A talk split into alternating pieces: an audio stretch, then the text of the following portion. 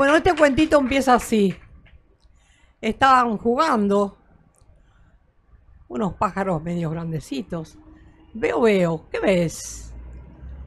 Y veo unos pájaros, uno bastante más grande que el otro, que se agarraron todo el alpiste. Y están arriba del alpiste y no nos dejan arrimar a nadie. ¿Y no ves que están los otros más atrás queriendo tener un poquito de picar y no pueden? Ay, fíjate vos. Vamos a ayudarlos. Y vino uno y vino otro y vino otro, pero estos pájaros tan grandes no los dejaban arrimar. No los dejaban comer el alpiste y los pájaros estaban atrás decidiendo a ver si podían picar algo para corregir algo de esos dos pájaros, uno que dirige y el otro que obedece, pero no al que lo está dirigiendo, obedece a un pájaro más grande que le llaman buitre. Y entonces ese buitre no lo deja hacer. Y ese pájaro mira con cara seria, duro como una almohada de piedra, y estos pobres pajaritos que estaban ahí queriendo decidir si iba a ser mejor o peor, pero ellos querían picar porque para eso estaban, para resolver. Y no podían resolver. Otros lo habían elegido, muchos los eligieron para ver si le podían sacar un poquito de alpiste, para poder que no se quedaran con todo para comérselo ellos. Y lo peor que no se lo comen ellos, que se lo come el buitre que los está dirigiendo. Y bueno, la verdad que según parece, hace unos cuantos momentos, otros pájaros que volaron bajo hicieron que esta, esta mentira y este baile de estos pajaritos que querían poder conservar su alpiste y que nadie los dejaba, hizo que algo pasara. No sabemos muy bien qué pasó. Pero claro, ellos estaban queriendo conseguir el alpiste para que no se mueran sus pajaritos chiquitos. Porque ellos tienen que alimentarse para darle de comer en la boca a sus propios hijitos. Para eso peleaban. Pero la verdad que no sabemos qué va a pasar. Si los van a poder conservar o no.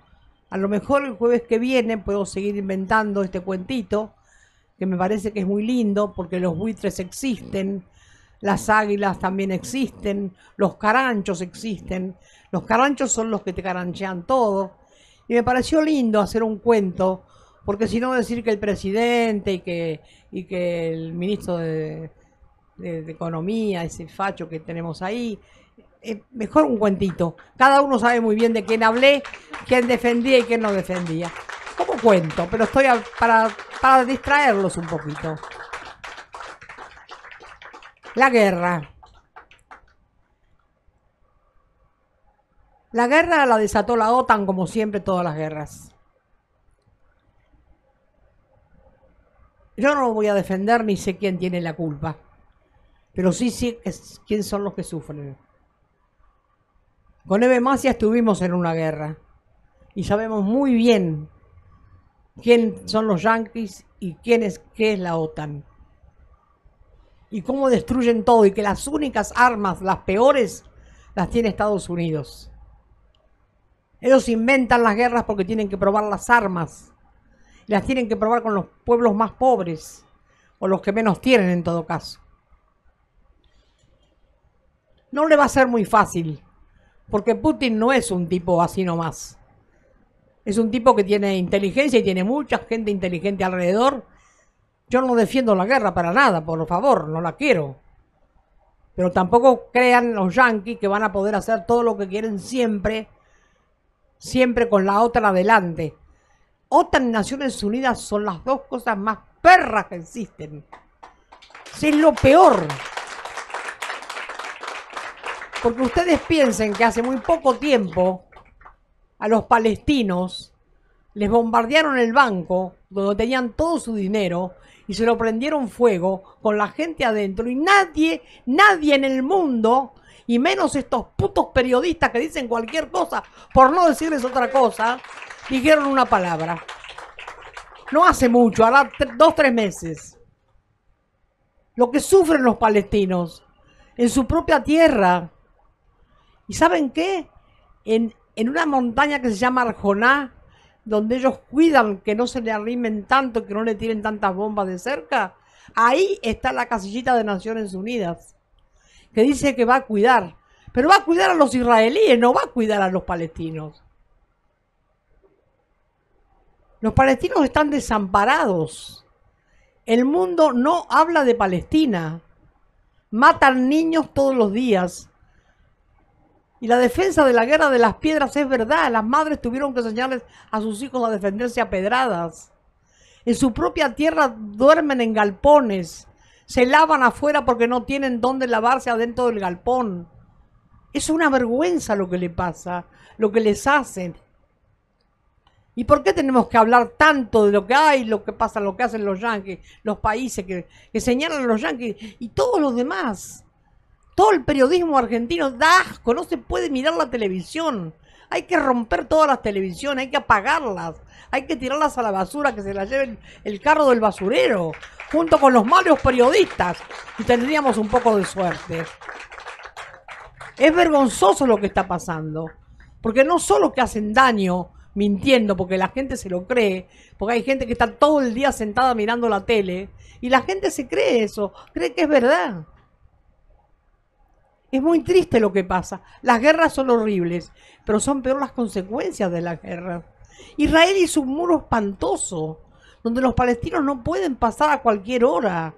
Si un palestino trabaja en Israel por casualidad, tiene que salir de vuelta a la hora que los israelíes abren el muro, no a la hora que él termina de trabajar. Es vergonzoso. Están totalmente encerrados, atados y sometidos. Muchas veces no tienen comida, le sacaron casi su todo territorio. Con las excusas de sacar los montes, sacaron los montes y pusieron casas y armaron, armaron poblaciones. A la que les dieron toda esa población ataca permanentemente a Palestina y a palestinos. Y no tienen trabajo y le sacan el agua y no tienen gas. ¿De qué gas me están hablando? Ahora Putin tiene la manijita del gas, ¿vieron?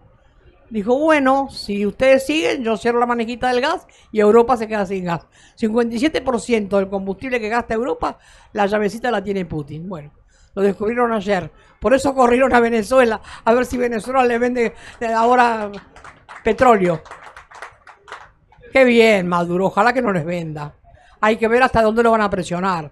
Yo no les vendía nada, ¿qué querés que te diga? Que se caguen de frío los yanquis. Que no me importa. Así que compañeros, hay que seguir peleando, hay que seguir hablando, hay que seguir diciendo, porque la vida es una lucha permanente. La política es necesaria permanentemente, pero una política eh, de calle, de, plaza, no de romper, no de quemar. Que las madres nunca hemos sido promotoras de eso porque no se gana nada con eso.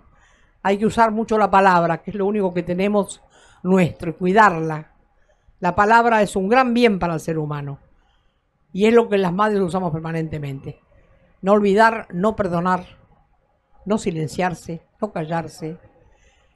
Y putear cuando uno tiene ganas de putear, no hay malas palabras. La peor palabra es el hambre. Y la peor palabra es un niño triste. Hasta el jueves que viene.